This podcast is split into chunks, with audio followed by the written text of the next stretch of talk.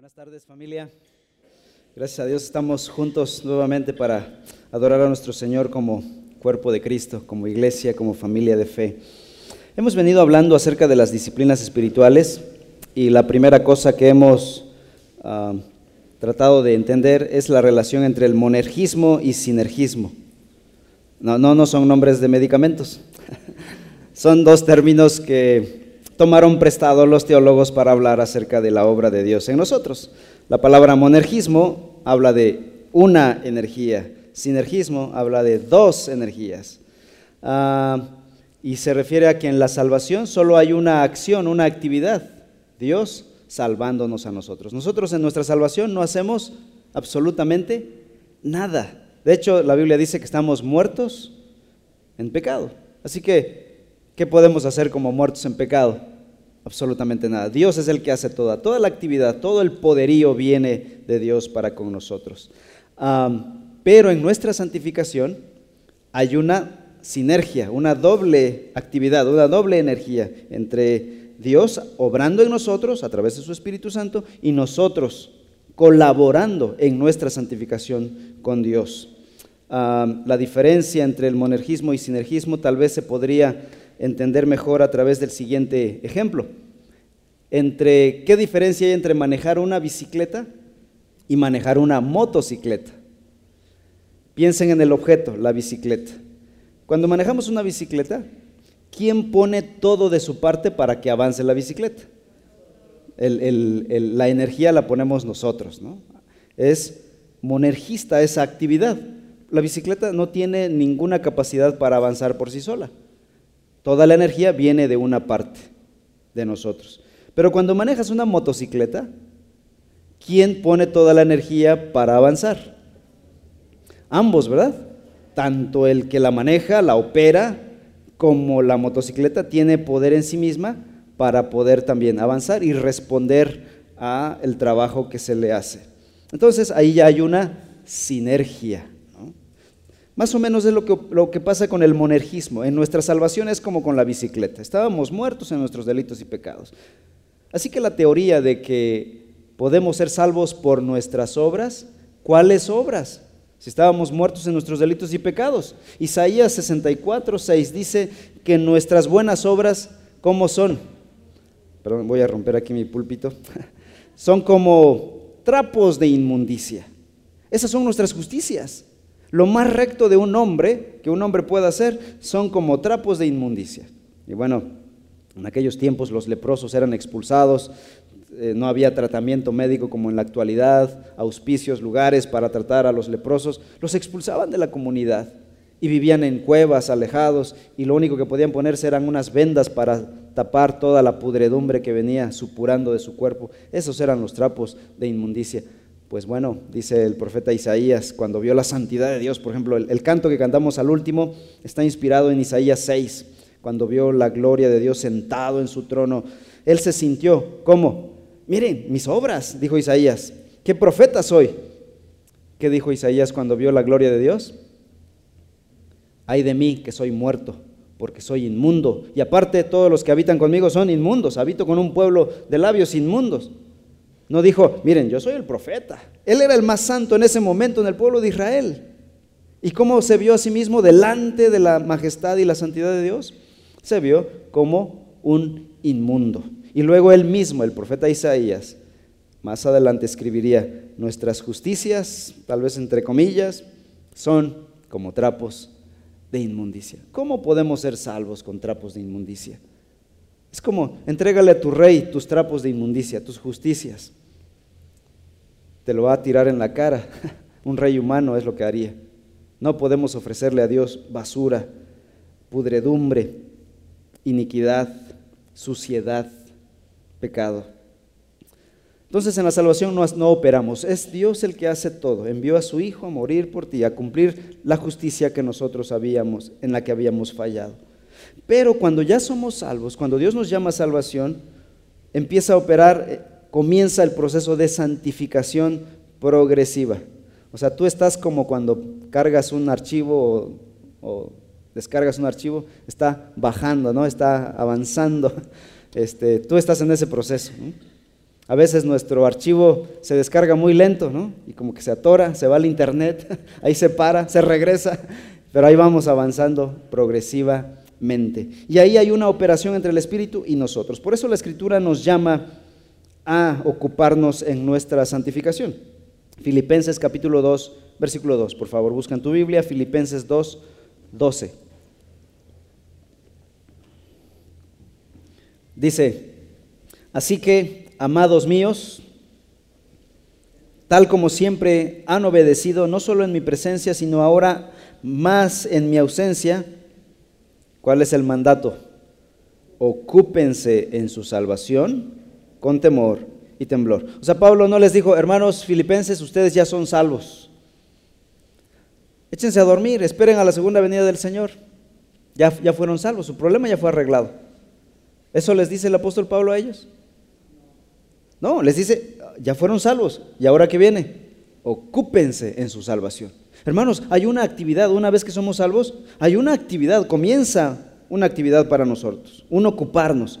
Hebreos capítulo 12, más adelante, Hebreos 12, el versículo 14. Dice, busquen dos cosas.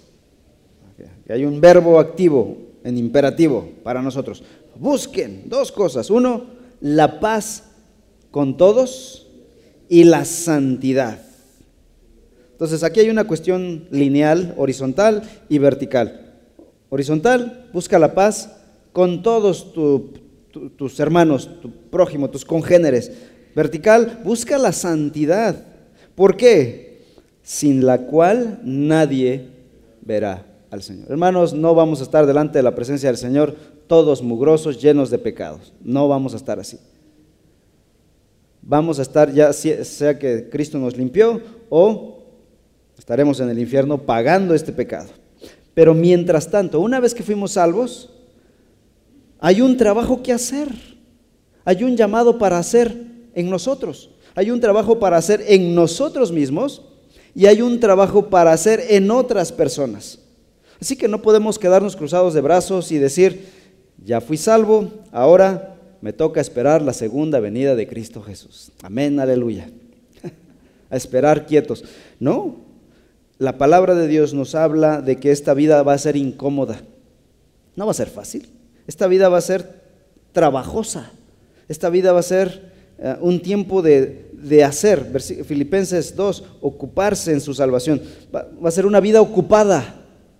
Es la palabra. Oigan, todo el mundo está ocupado hoy, pero parece ser que no nos estamos ocupando en lo que es menester. ¿En qué nos dice la Escritura?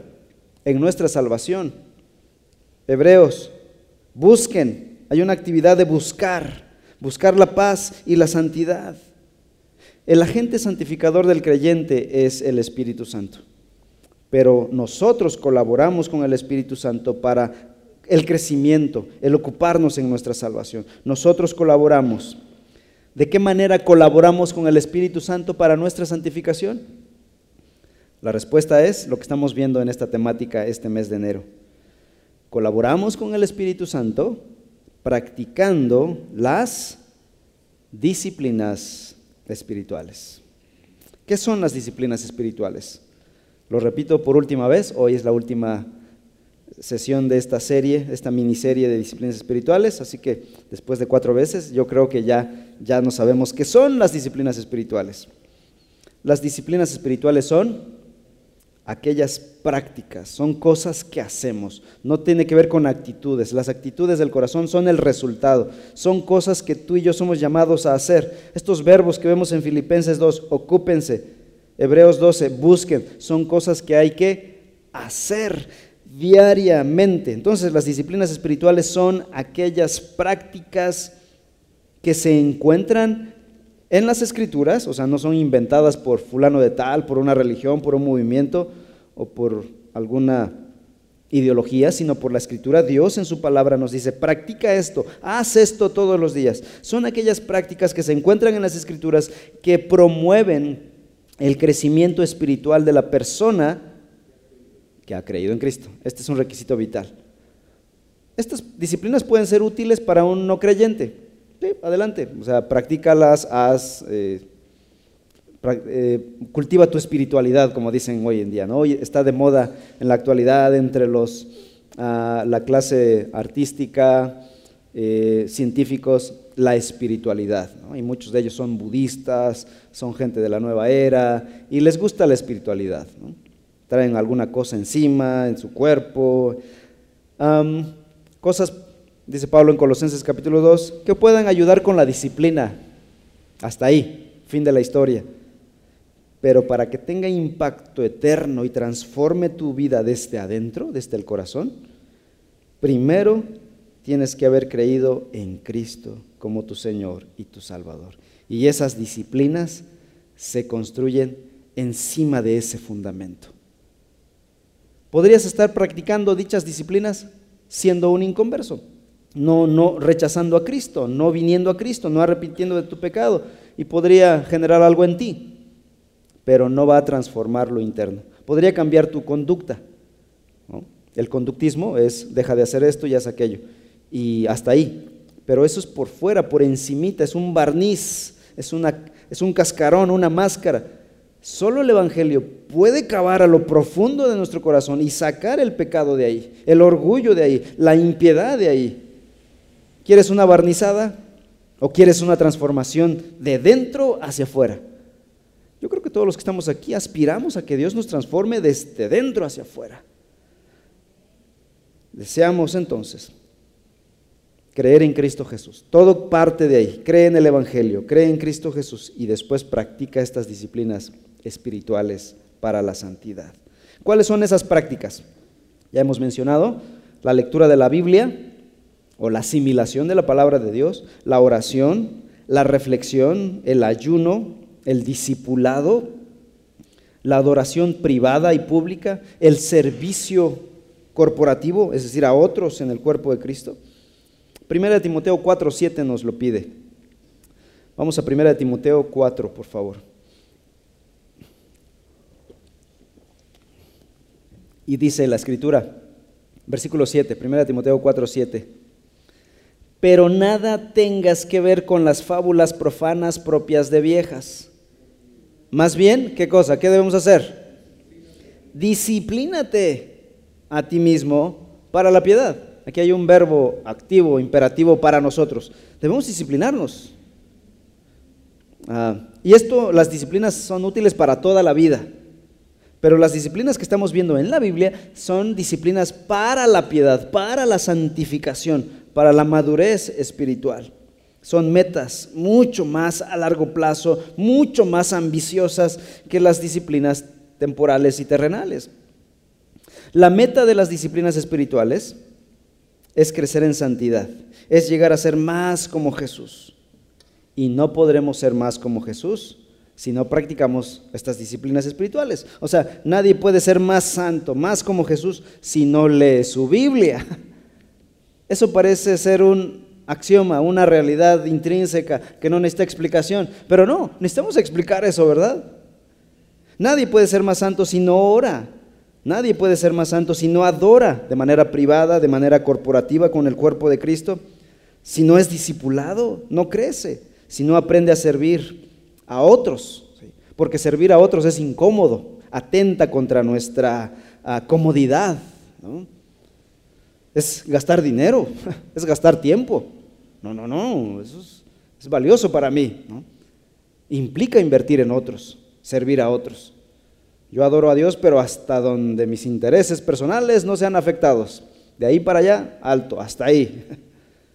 Estás invadiendo mi privacidad.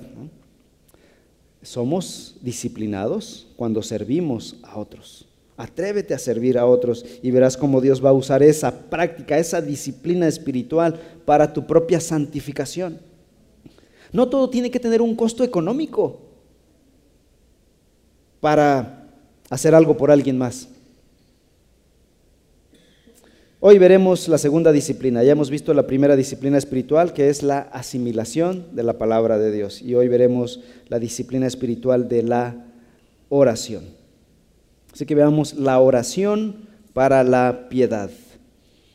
La segunda disciplina espiritual más importante después de la asimilación de la palabra de Dios, que es la número uno, la segunda es la oración.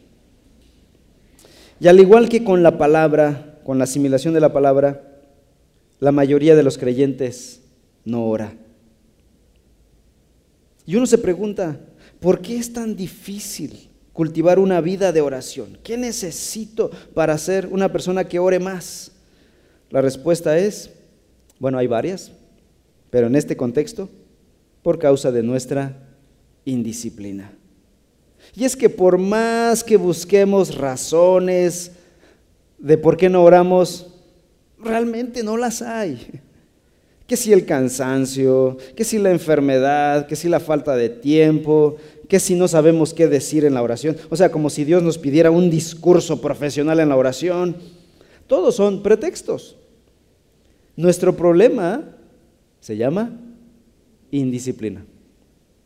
No queremos orar, no queremos disciplinarnos para la oración. Analízalo. Por ejemplo, piensa en esto. ¿Qué pasa con las cosas que te gustan, que te interesan o que te generan una ganancia económica, que te va a potenciar al éxito? ¿Pondrías los mismos pretextos? ¿Verdad que no? Madrugaríamos, nos desvelaríamos, gastaríamos y aunque estuviésemos enfermos, ahí estaríamos. ¿verdad? Entonces, el problema no son estas cosas. El problema es la indisciplina y una cuestión de prioridades. Tal vez no haya una conciencia plena de tu necesidad real como creyente de orar. Y por eso Dios a veces tiene que usar algunas circunstancias para mostrarnos nuestra necesidad real y es entonces cuando nos ponemos a orar. ¿Qué pasa cuando estás en peligro, cuando tu vida está en peligro. Vas en un avión y las turbulencias empiezan a golpear al avión y pum, el avión empieza este, a moverse. Se dice que hasta los ateos empiezan a orar en un avión turbulento.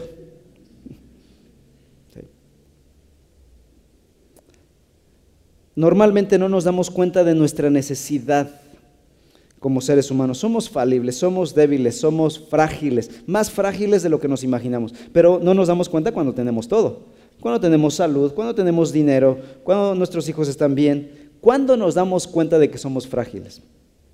Cuando se nos es retirada eso, todas esas cosas, el dinero, la salud, las fuerzas, entonces vemos nuestra verdadera vulnerabilidad, nuestra verdadera fragilidad. ¿Y qué hacemos?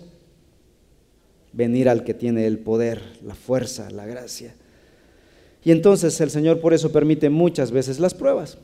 Y por eso la Escritura dice que tengamos por sumo gozo cuando nos hallemos en diversas pruebas. Santiago capítulo 1. ¿Por qué? Porque la prueba es buena en sí misma. Pues no, no necesariamente. A veces las pruebas son bien feas, ¿no? pero el resultado, lo que produce, nos quita esa caparazón de la, de la cabeza, esas costras de los ojos y ves tu verdadera realidad. Y es entonces que algunas circunstancias nos ponen de rodillas. Pero lástima que hay periodos de la vida donde todo va bien y no oramos. También no oramos cuando nuestra percepción de la grandeza de Dios nuestra percepción del Evangelio es vago. Nuestras vidas de oración son insignificantes. Y es que mientras menos conocemos a Dios, su naturaleza, su carácter santo, grande, menos oraremos. ¿Por qué? Porque estamos, con razón, Einstein se quejaba mucho de los cristianos cuando decía, bueno, él venía saliendo de las, ah, de estos, de la NASA y de sus laboratorios, de ver el espacio y la, grandeza del universo y nuestra pequeñez. Y decía, y volteaba a las iglesias y, y, veía cómo cantaban con aburrimiento, con... ¿A qué Dios le están orando esta gente? Decía Einstein. ¿Acaso no creen lo que están cantando? Y esta era, era el aplauso que le daban de hecho a Moody, un predicador del siglo XIX, que Moody fue el evangelista más grande antes de la invención del micrófono, le habló a miles y quizá millones de personas sin micrófono. Y era un evangelista que viajó por, por todo Estados Unidos e Inglaterra. Y él no tenía educación formal en un seminario y tampoco académica, de hecho él era zapatero. Llegó a ser maestro de escuela dominical, llegó a ser predicador, pastor y luego evangelista. Terminó fundando el seminario bíblico Moody de Chicago.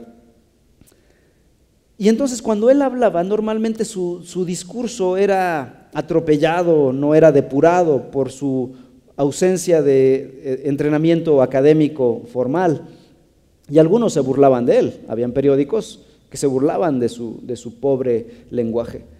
Pero un hombre dijo, eh, un famoso fue a escucharlo en una de sus predicaciones y le preguntaron, ¿por qué vienes a escuchar a Moody? Era, este hombre era famoso por ser ateo. Y dice, ¿acaso ya te convertiste? ¿Crees en lo que él predica? Y él dijo, no, yo no creo en lo que él dice, pero él sí cree lo que está diciendo. Hermanos, cuando venimos a adorar a Dios, cuando nos decimos cristianos, cuando cantamos estos cantos hermosos que cantamos aquí en la iglesia, ¿creemos lo que estamos cantando? ¿Creemos realmente lo que decimos creer? Eso va a transformar nuestra vida de oración. Cuanto más grande es nuestra percepción de este Dios, nuestra oración será más apasionada, más real, más necesitada. Cuanto más llenos estemos del materialismo humanista, obviamente, menos vamos a orar. Cuanto menos recordemos lo que Cristo hizo en la cruz por nosotros, menos vamos a querer orar. Así que número uno, se espera que los creyentes oren. La Biblia espera que los creyentes oren. En primer lugar, Jesús espera que nosotros oremos. Aquí tengo yo una, una lista de pasajes donde el pasaje da por sentado que nosotros como creyentes vamos a orar. Mateo 6:5 dice, cuando ores, o sea, ya está diciendo, está dando por hecho, vas a orar. No está preguntando, si oras, ¿verdad? No, está diciendo, cuando ores, haz esto y esto. Está dando, está diciendo, está esperando que oremos. Jesús está esperando que tú y yo oremos. 6.6. Pero tú, cuando ores, nuevamente. 6.7. Cuando ores, otra vez. 6.9. Ora de la siguiente manera. Y ahí empieza Jesús a enseñarnos el Padre nuestro. Lucas 11.9. Así que les digo Sigan pidiendo, sigan buscando, sigan llamando. Está diciendo, está dando por sentado que vamos a orar. Jesús espera que oremos. Lucas 18:1. Jesús les contó una historia a sus discípulos para mostrarles que siempre debían orar. Lucas 18:1 y procede a contarla una parábola. Entonces, en primer lugar, Jesús espera que nosotros oremos. Pero también el resto de la Biblia espera que nosotros oremos. Colosenses capítulo 4, versículo 2. Colosenses 4, 2. Perseveren en la oración, velando en ella con acción de gracias. Este pasaje sí se la saben todos. Primera Tesalonicenses 5, 17. Bueno, nos lo sabemos en Reina Valera, ¿verdad? orad sin cesar. Aquí en nuestra versión dice, oren sin cesar. Entonces, la Biblia espera que nosotros oremos. En segundo lugar, la oración se aprende. Así como muchas cosas en la vida se deben aprender, la oración también. Debemos aprender a orar. Ok, he reconocido mi falta de pasión, de, energías, de anhelo por orar. Reconozco mi indisciplina en la oración. ¿Qué debo hacer? Bueno, para eso estamos aquí, aprendiendo a orar. Vamos a aprender a orar. Número uno, ¿cómo se aprende la oración? ¿Cómo se aprende a orar? Número uno, orando. La mejor manera de aprender a orar es orando. Andrew Murray escribió, este fue un escritor del siglo pasado, leer un libro sobre la oración, escuchar una conferencia sobre la oración, Es muy bueno, pero no te enseñará a orar. No se consigue nada sin ejercicio, sin práctica. Yo podría escuchar, dice Murray, a un profesor de música tocar la música más bella durante un año completo, pero eso no me enseñará a tocar un instrumento. Lo mismo, podríamos usted escuchar una bonita conferencia sobre la oración o leer un libro sobre la oración, que hay que hacerlo. Si puedes leer un libro sobre la oración, te va a ayudar.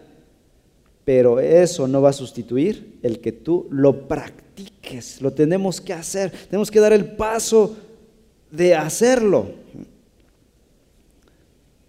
En mi propia experiencia, tuve la oportunidad de asistir a varias conferencias tanto aquí en México como en Estados Unidos, que sí bendijeron mucho mi vida. O sea, yo era fan de las conferencias. Pero saben que fue hasta que yo mismo, y, mi vida de oración no cambiaba mucho, debo confesar mi pecado. Fue hasta que yo, en lo personal, tomé una decisión Hice una resolución en mi vida de disciplinarme en leer diariamente la Biblia, en orar diariamente, hasta que realmente empecé a hacerlo. Gracias a Dios por las conferencias, por los libros, por etcétera, etcétera. Pero realmente no es un asunto del otro mundo. Tú, sin asistir a una conferencia de esas, puedes empezar y convertirte en un hombre, en una persona de oración. Gracias a Dios conozco a varias hermanas de aquí de la iglesia que son mujeres de oración. Y según sé, algunas de ellas no han ido a estas magnas conferencias en el extranjero. Y son ya mujeres de oración. El Espíritu Santo le enseña cómo orar mejor a las personas que oran que practican la oración, que se están esforzando en la oración. Un día pueden, otro día no, pero ahí están al tercer día y así, un día, un día, día tras día. Entonces, en primer lugar, ¿cómo aprendemos a orar? Orando. Número dos, ¿cómo aprendemos a orar? Meditando en las escrituras. Ya vimos esto de la meditación de la palabra de Dios.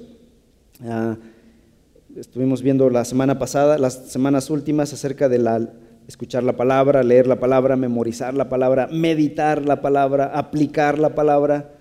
Y hoy veremos cómo la meditación de la palabra nos ayuda en nuestra oración. La meditación de la palabra de Dios es el eslabón perdido entre la asimilación de la Biblia y la oración, dice el doctor Whitney. Este es el enlace.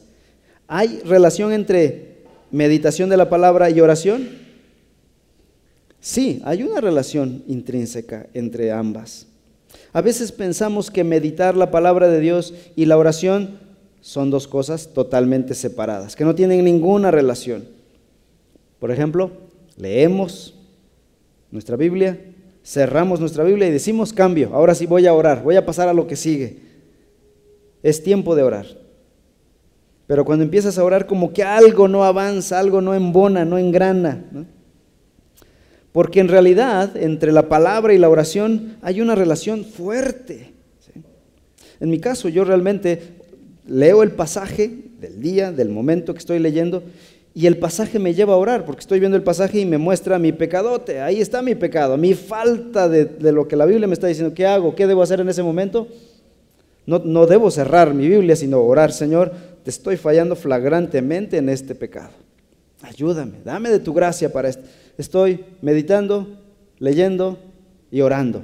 Hay una relación entre la oración y la meditación. El rey David es quizá uno de los ejemplos de cómo la meditación de la palabra y la oración van juntas. Vamos al Salmo 19, de favor. Salmo 19.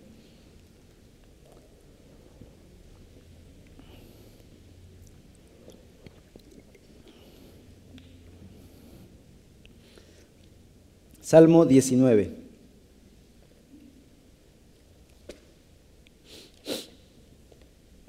Y vean los versículos 7 al 11.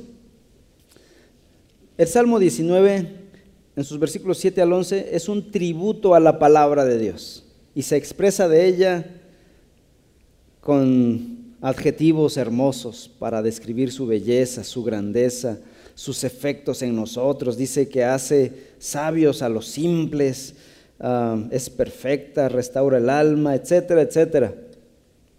¿Qué está haciendo el salmista? Está meditando en la escritura.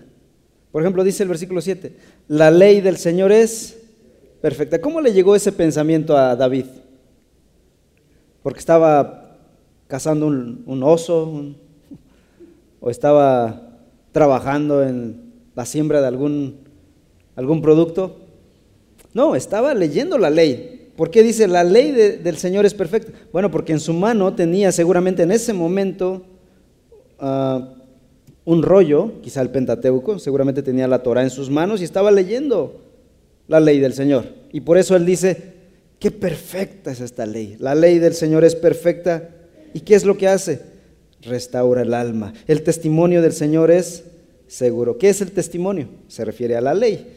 Aquí le va a dar muchos términos que son sinónimos hablando de la ley.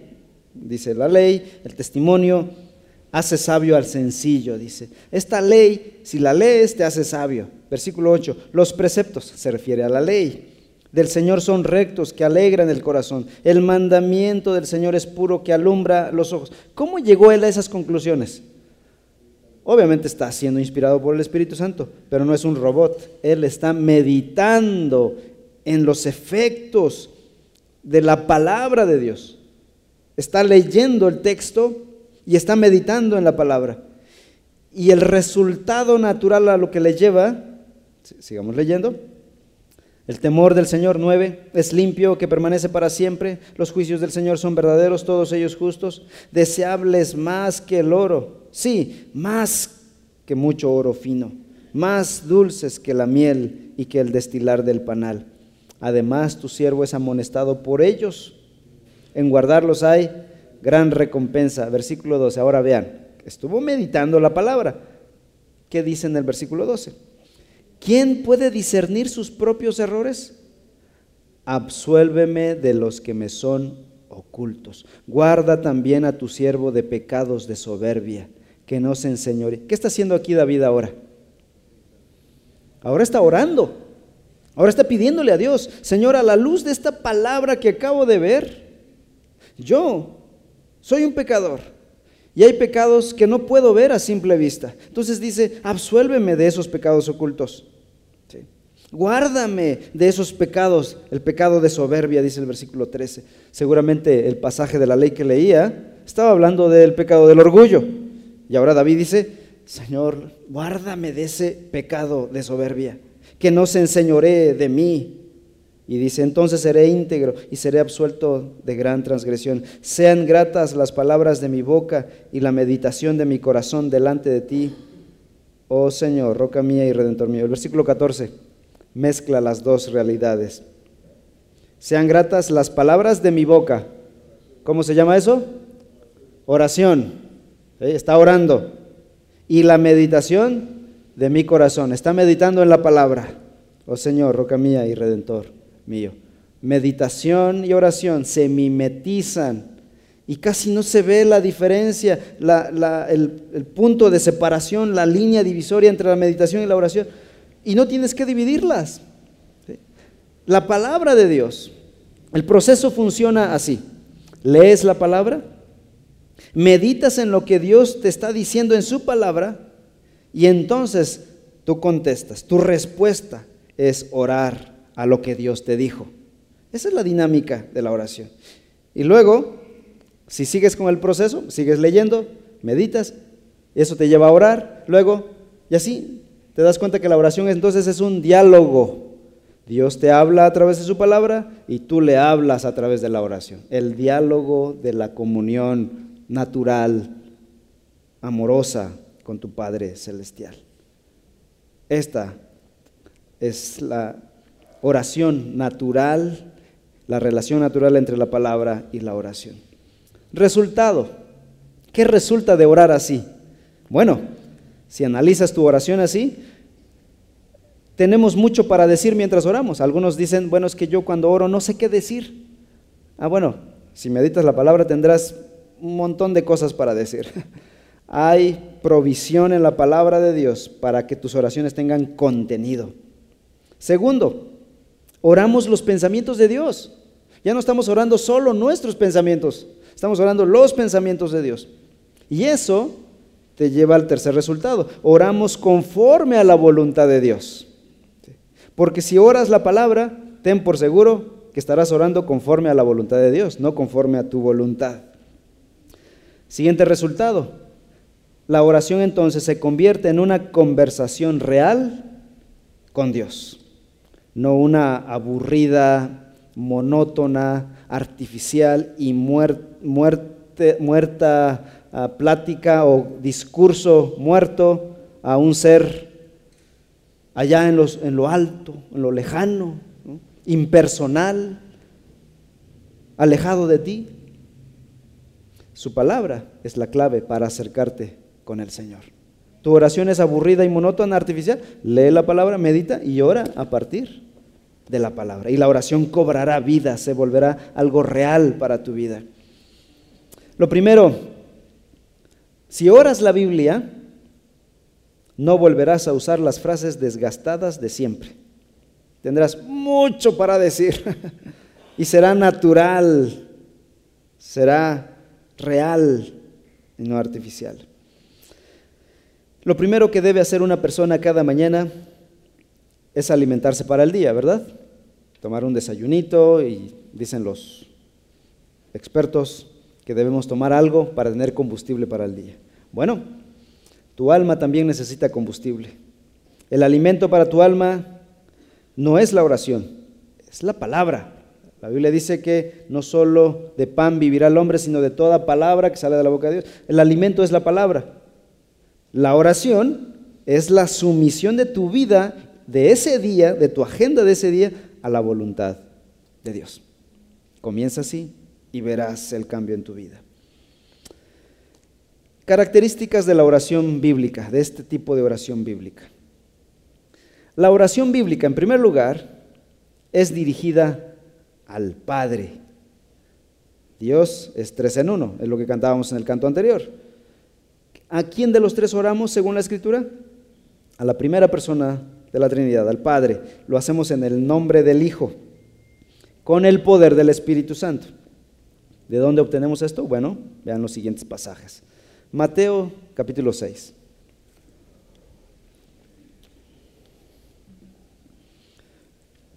Mateo 6, versículo 9. Jesús le está enseñando a orar a sus discípulos y dice, ustedes pues oren de esta manera. Y le está enseñando y les dice, así van a orar. Y, dice, Padre nuestro que estás en los cielos, santificado sea tu nombre. Y continúa. ¿A quién se dirige en la oración según Jesús? Al Padre, la primera persona de la Trinidad. Vamos ahora a Juan capítulo 14. Juan 14, versículo 13.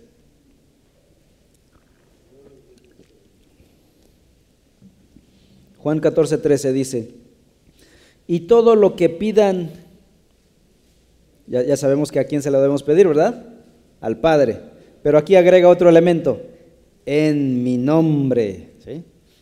El objeto de nuestra oración se dirige al Padre, pero debemos hacerlo en el nombre del Hijo. Vamos a Romanos 8. Allá adelantito de Juan, Hechos, Romanos. Romanos 8, versículo 15.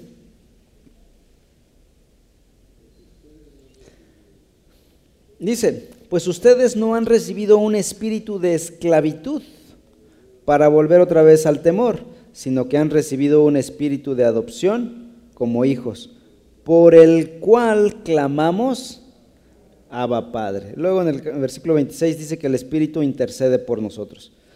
Lo hacemos en el poder del Espíritu. El Espíritu es el que nos atrae y nos conduce a Dios para que oremos, papá, Abba Padre. Ahora quiero, ah, entonces, eh, esta es una oración trinitaria, ¿verdad? La Trinidad está envuelta en la oración. El objeto de la oración está dirigida al Padre, en el nombre de su Hijo, en el poder o con el poder impulsados por el poder del Espíritu Santo. La frase que usamos para orar y normalmente para terminar nuestra oración, en el nombre de Jesús, ¿qué significa? ¿Por qué la tenemos ahí? Bueno, no piensen que es solamente una fórmula mágica para que todo lo que dijimos y pedimos, ¡pum!, se cumpla. Ah, ¿por, qué, ¿Por qué se debe cumplir? Es que dije la fórmula mágica. Ahí tú estarías confiando en la oración y no en Dios. La frase en el nombre de Jesús no es una fórmula mágica que añadimos para que Dios se vea forzado a contestar nuestras oraciones. En el nombre de Jesús significa en los méritos de Cristo, únicamente por medio del sacrificio de Jesús en la cruz. ¿Por qué tenemos acceso al Padre? Hebreos capítulo 10 dice que Jesús el Hijo abrió el velo que estaba cerrado y ahora tenemos acceso al Padre. Yo puedo llegar al Padre gracias a los méritos de Cristo Jesús en la cruz del Calvario. Yo no tengo mérito para llegar al Padre de manera directa. De hecho, en el Antiguo Testamento las personas no podían entrar al lugar santísimo. Ellos se quedaban afuera, entregaban su corderito para el sacrificio y el sacerdote era el que hacía todo el trabajo allá adentro en el tabernáculo. Luego el sumo sacerdote entraba una vez al año al lugar santísimo, pero con sangre, para que Dios no derramara su ira sobre él. No había acceso, había una cortina gruesa que dividía el lugar santo y del santísimo, el velo, una cosa súper pesada. Y cuando Cristo murió, ese velo fue rasgado, fue abierto. Todos pueden pasar, pero en el nombre de su Hijo en el sacrificio, por los méritos del sacrificio de Cristo Jesús. Así que cuando oramos pidiendo sea lo que sea, desde lo más sencillo hasta lo más complejo, todo lo hacemos por la obra de Cristo Jesús, en los méritos de su Hijo Jesús. Siguiente característica de la oración bíblica. La oración bíblica busca la gloria de Dios como meta final. Juan 14, 13 otra vez.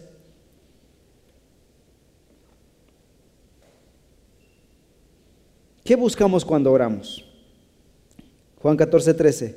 Y todo lo que pidan en mi nombre, lo haré, para que el Padre sea glorificado en el Hijo. Es decir, todo aquello que glorifique al Padre, el Padre nos lo va a dar. Pero si yo pido algo que no glorifica al Padre, obviamente, aunque hagamos berrinches, no se nos va a conceder. Todo lo que mi hijo me da, yo no se lo doy. Solo aquello que sé que va a contribuir con su salud, con su crecimiento, su desarrollo, su educación, su bienestar, se lo doy. Pero ¿qué tal si me pide un cuchillo para jugar con su hermanita? Me lo, está rogando y está haciendo berrinche y está llorando. ¿Se lo voy a dar? Obvio, obviamente que no. Delante de Dios lo mismo. A veces pedimos cuchillos para jugar en esta vida. O pedimos fuego. Queremos jugar con fuego en esta vida. Y hacemos el berrinche de nuestra vida porque Dios no nos lo dio. Un día este velo será quitado y diremos, Señor, gracias porque no me diste aquello. Y de hecho en esta tierra muchas veces pasa que le decimos al Señor, gracias porque no me diste esto. Al contrario, me diste aquello y comprendemos que Dios nos dio lo que necesitábamos. A veces Dios nos da lo que sí pedimos. A veces no nos da lo que pedimos, nos da otra cosa. A veces Dios no nos da nada. O a veces Dios nos dice, espérate a más adelante. Dios es más sabio que tú y que yo. Así que el parámetro para medir la respuesta de Dios, sí, no, espera, es su propia gloria. Glorifica a Dios, honra a Dios, te edifica a ti, edifica a tu iglesia local, al cuerpo de Cristo. Siguiente característica de la oración bíblica la oración bíblica pide por la salvación de otras personas. O sea, no siempre estamos orando por nosotros. Yo, yo, yo, dame, dame a mí, a mí, a mí, yo, yo, yo, Señor. Somos el centro del universo. La Biblia nos llama a orar por otros. Romanos 10.1. Hermanos, dice el apóstol Pablo, el deseo de mi corazón y mi oración a Dios. De hecho, Pablo raramente lo vemos orando por él mismo.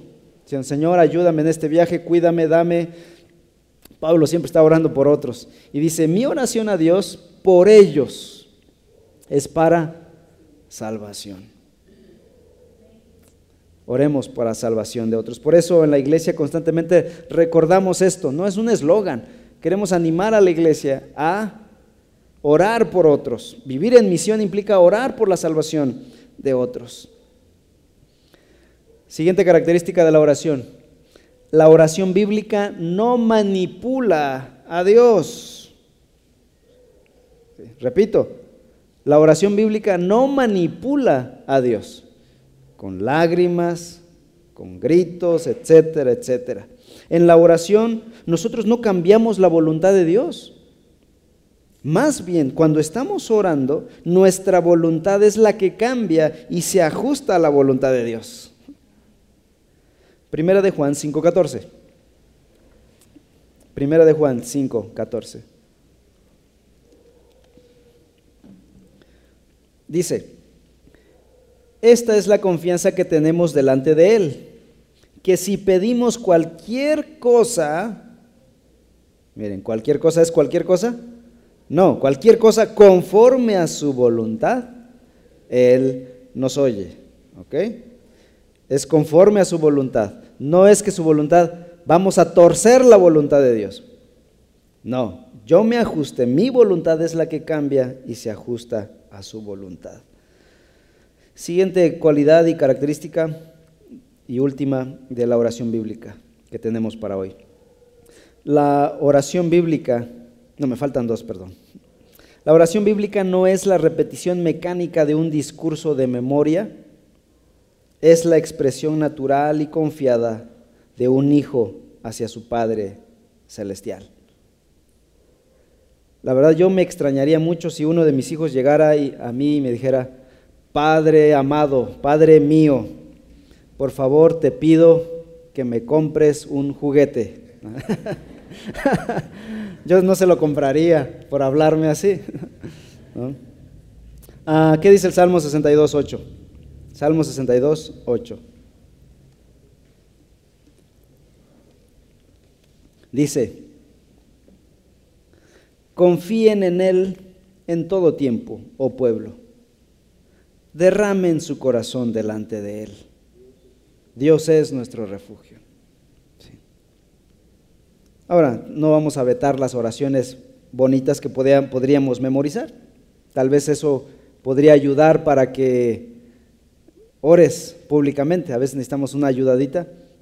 No es, no la estamos evitando, prohibiendo. Lo que estamos diciendo es que la esencia de la oración es confiada, es de un hijo a su padre. Esa es la naturaleza de la oración. Y por último, la oración bíblica debe practicarse en privado, en familia y en público en la iglesia local.